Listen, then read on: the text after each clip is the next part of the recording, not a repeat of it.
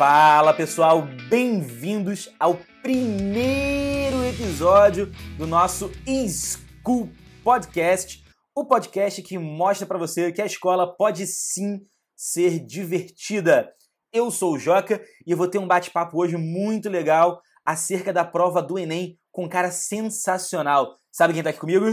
Fala, meus queridos, aqui é o professor Gabriel Moutinho de Biologia e, rapaziada, é o seguinte, o Enem não é mais Enem há muito tempo, tá? O Enem já foi uma prova fácil, galera. Hoje em dia, não é mais, mas fica tranquilo, fica aqui ligado nas nossas dicas que vai dar tudo certo. Vem com a gente. Sensacional. O Enem não é mais neném. Que frase, que frase.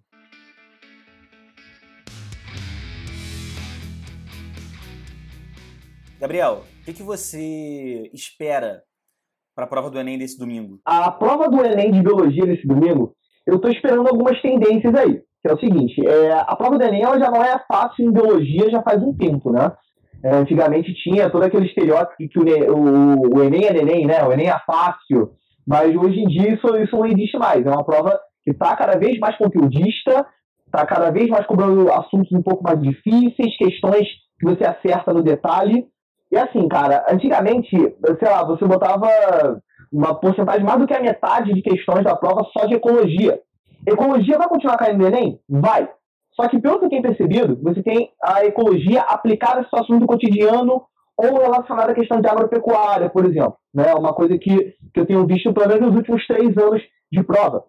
E questões que não caíam muito na, na, na época que a gente, por exemplo, fazia o Enem, é, são questões relacionadas à botânica e biotecnologia. Eu estou vendo aí uma crescente em relação a esses assuntos, tá? E tem um problema, né, cara, que é botânica. Botânica não é uma parada que costuma chamar muita atenção da galera, a galera costuma ali, pô, é diferente você estudar um assunto que você gosta, né? muita gente não gosta de, de botânica, acaba deixando botânica de lado.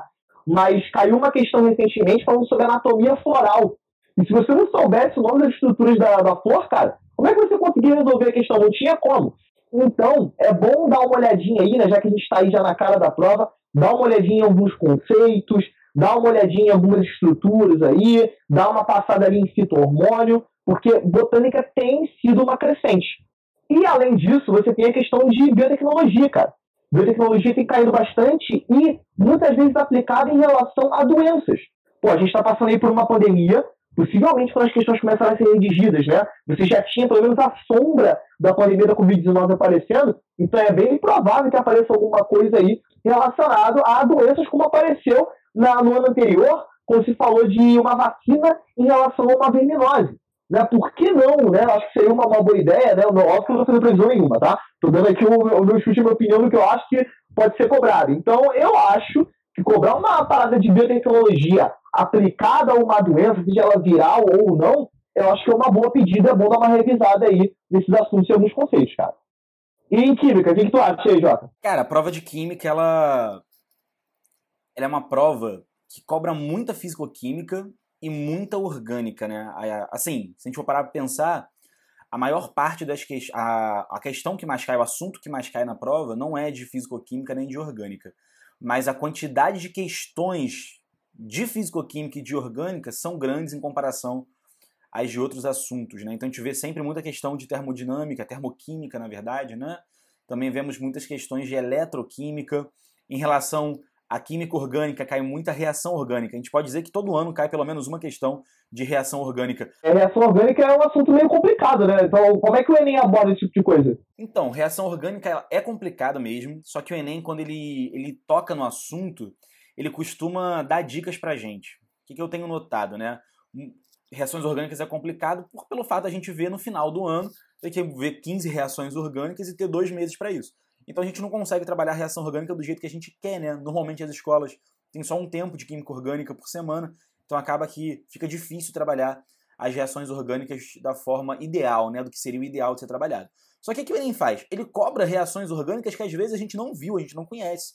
Eu lembro que há pouco tempo caiu no Enem eletrossíntese de Kolbe. Ninguém fala isso em sala de aula, né? É, é, é, é, nota de rodapé de livro. Então, assim, o Enem colocou. E aí, quando o aluno vê, já bate aquele desespero, né? Pô, e agora? Caiu uma reação orgânica que eu não conheço, que eu não vi. O Enem faz muito isso. Só que quando ele faz, ele coloca no enunciado um método para você resolver a questão. Então ele te mostra uma reação acontecendo, e aí, pela forma como, como ele mostra a reação acontecendo, você consegue resolver a questão dele. Então, quando ele coloca uma reação que você conhece, ele coloca normalmente uma esterificação ou uma hidrólise de um éster. Mas se ele coloca uma reação que não é tão conhecida, ele dá um exemplo de como a reação acontece para você copiar esse exemplo. Então, costumeiramente, o Enem faz isso. Então, a gente percebe que a maior parte das questões de reação orgânica que a gente erra, que os alunos erram, são questões que, na prática, elas poderiam ser resolvidas de forma simples, mas o fato do aluno ler um nome que ele não conhece faz com que ele acabe tomando um susto, né? E achando que vai ser impossível resolver aquela questão. Então a dica maior é essa: dá uma olhada no enunciado, e aí, pelo enunciado, você vai ter uma ideia aí do que você vai ter que fazer. Por incrível que pareça, a gente precisa dessa dica, né? Ler o enunciado. É, é algo tão óbvio, né? Mas às vezes a gente lê o enunciado na pressa, fica meio desesperado. Mas a dica é: normalmente o Enem vai te dar uma informação muito importante, uma forma de resolver a questão dentro do exemplo do próprio enunciado. E essa dica que tu deu aí, cara, serve para biologia também, tá, galera? Fiquem ligados nisso. Tem muitas questões que te assustam. Quando você bate um olho e vê um gráfico muito complexo em relação a um hormônio, alguma coisa assim, quando você vê um fluxograma, algum esquema, muitos alunos batem o olho naquilo ali e ficam desesperados. E essa parada que tu falou aí da questão de reação orgânica, teoricamente ser um, um assunto um pouco mais complicado, mas o Enem aborda de um modo diferente, isso lembra evolução, cara. Então, galera, fica atenta com a evolução. Por quê? A evolução que eu tenho visto nas questões sendo cobradas do Enem nos últimos anos tem fugido um pouco do padrão. Geralmente, quando a gente fala de evolução, a gente foca muito em Lamarck, em Darwin, lei do uso desuso, é, é, seleção natural. Cara, eu tenho visto que o Enem cada vez mais tem cobrado conceitos de evolução. Exemplo, especiação. Especiação é um assunto tipo essas orgânicas aí que o Jota falou. É um assunto que muitas vezes não dá tempo da gente abordar com o devido cuidado. E aí o cara pega, cobra especiação, né, que, que é um assunto que a, a gente tem ali um certo tempo um, um pouco mais curto para poder abordar, coloca um esquema absurdo e o aluno fica meio desesperado. Inclusive, para mim, foi a questão mais difícil da prova de 2018, se eu não me engano, quando ele colocou várias plantas e queria que você estabelecesse quem estava se especiando ali, quais eram as, as as espécies que estavam sendo formadas, estavam se afastando, evolutivamente falando. E para você responder a questão, tu tinha que saber especiação pra caraca, os tipos de especiação, né? Que tem os nomes feios aí, alopátrica, simpátrica, parapátrica, que o pessoal fica desesperado. Você tinha que analisar as setas que eram colocadas em relação à troca de gametas. E aí as plantas que não estavam mais trocando gametas, seja para receber ou para doar, elas estavam se especiando, estavam gerando espécies diferentes. Então, cara, vale a pena dar uma boa olhada é, na, na, parte de evolução, focando não só na questão das teorias, mas também focando nos conceitos, cara. É uma dica importante e o Enem vem vindo nessa batida aí já faz alguns anos. Inclusive, na prova de Química, vale uma observação também, que mesmo ela cobrando, a prova do Enem cobrando bastante físico-química, é, questões que normalmente envolvem matemática, costumeiramente aparecem questões de termoquímica, de eletroquímica, que são puramente teóricas. E aí, normalmente, é o momento que o aluno erra, né? Porque o aluno fica muito preocupado na hora de estudar com a resolução de cálculos, né? E começa a estudar como calcular um, uma diferença de potencial, ou como calcular uma variação de entalpia. Mas ele acaba esquecendo detalhes, né? Do conceito de uma pilha. O que é uma pilha? O que, que eu preciso é, para diferenciar uma pilha de uma eletrólise? Como é que eu faço isso olhando uma questão? Quais são as condições para uma pilha ela, ela continuar funcionando, ela se manter em funcionamento? Então são coisas que o Enem já cobrou e que não envolvem cálculo, né? Então a, a, a teoria é muito importante. Às vezes a gente acaba ignorando muito isso, né? As questões mais antigas de vestibular que costumeiramente são questões que a gente encontra em apostilas, acabam tratando de uma forma muito matemática os assuntos. Mas cada vez mais o Enem, de novo, ele não está descartando a matemática do assunto, mas ele vem cobrando muito teoria também. Jota, tu acabou de definir, cara, como que cai genética nas provas de biologia do Enem. Tu basicamente acabou de definir como que tem sido cobrado. Vamos lá. Tu que é um cara de exatos aí, gosta de fazer continha, né? Gosta ali da probabilidade. A galera que gosta de, de fazer conta gosta de genética por causa disso, porque tem conta, né? Então, assim, qual é a parte que você mais gostava de genética? Dentro das questões de genética que você fazia? Fala pra mim. Ah, cara, botar 25%. Sem 25%, sério, 25%. Fazer aquele quadrinho probabilístico, né? Colocar ali né, uma, uma, aquelas fórmulas matemáticas de probabilidade, né, aquela parada mirabolante, a galera de exatas gosta muito disso. Cara, não, não tô falando que o, o Enem não cobre isso, tá? O Enem pode pegar e cobrar uma primeira lei de Mendel, pode cobrar um cruzamento teste, né? Isso pode acontecer. Mas, cara, o Enem, ele tem pegado essa questão de genética e tem cobrado cada vez mais teoria. O cara não está cobrando pra, pedindo para você calcular, o cara não, não costuma trazer para você uma questão de epistasia, né? uma questão de heredograma gigantesco. Não. O Enem ele tem, tem vindo essa tendência de cobrar conceitos. Exemplo, o que é um cromossomo? O que é um gene alelo? O que acontece com esses genes, né, de acordo com a genes de Mendel? Então, vale a pena não só pegar a genética e ficar ali, né, caraca, a genética conta, conta, que se cair contra eu vou conseguir fazer.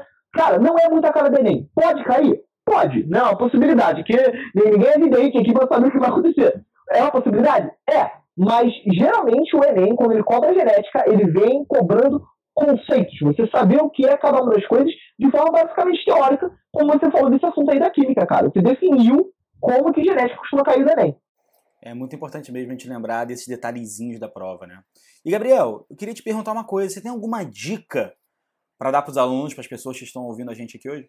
Cara, eu tenho dica de coisas que talvez você nunca pensasse que fosse é, alterar o seu rendimento, né? Seja para mais ou para menos, que vale a pena você prestar atenção. Galera, pelo amor de Deus, coloca mais um despertador se você resolver dormir até tarde, né? Não é nem, cara, coloca despertador para você saber a hora de sair de casa, ver o caminho, vai com antecedência, o que é mais importante.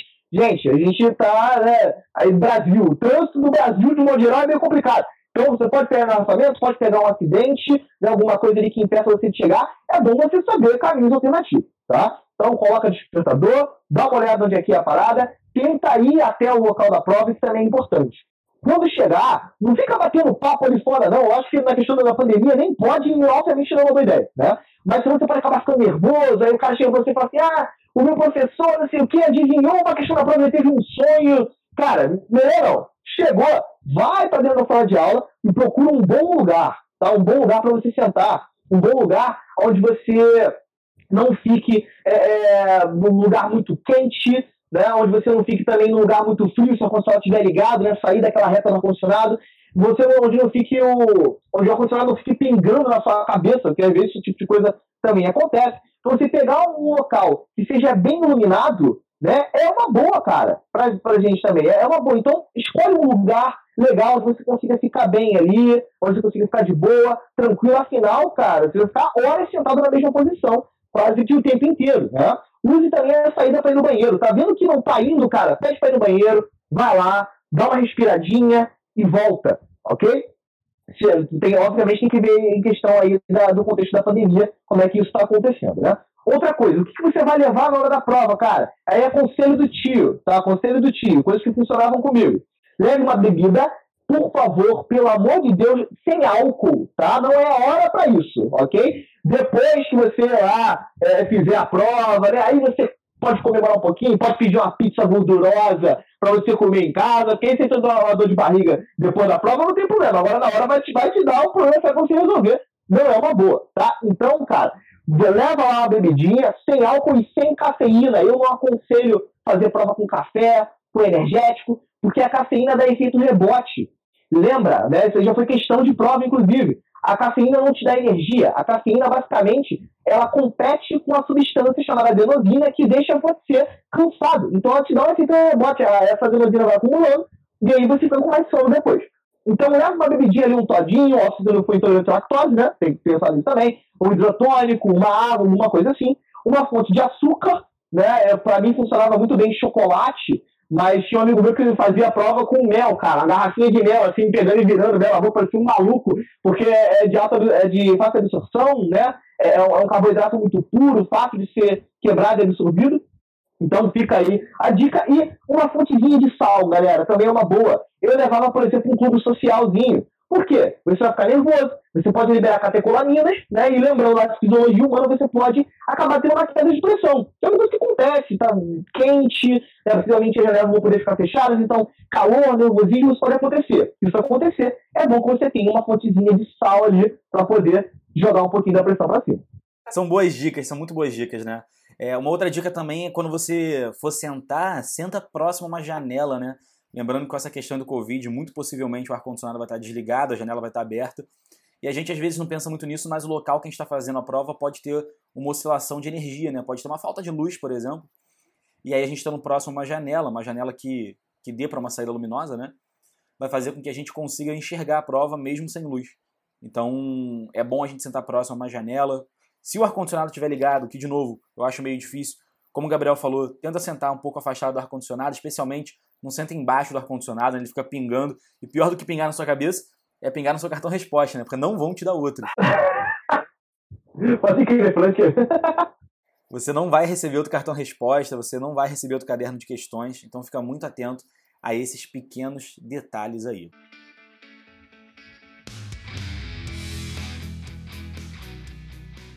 Queridos, vamos lá. Primeiro foi um prazer estar aqui falando com vocês.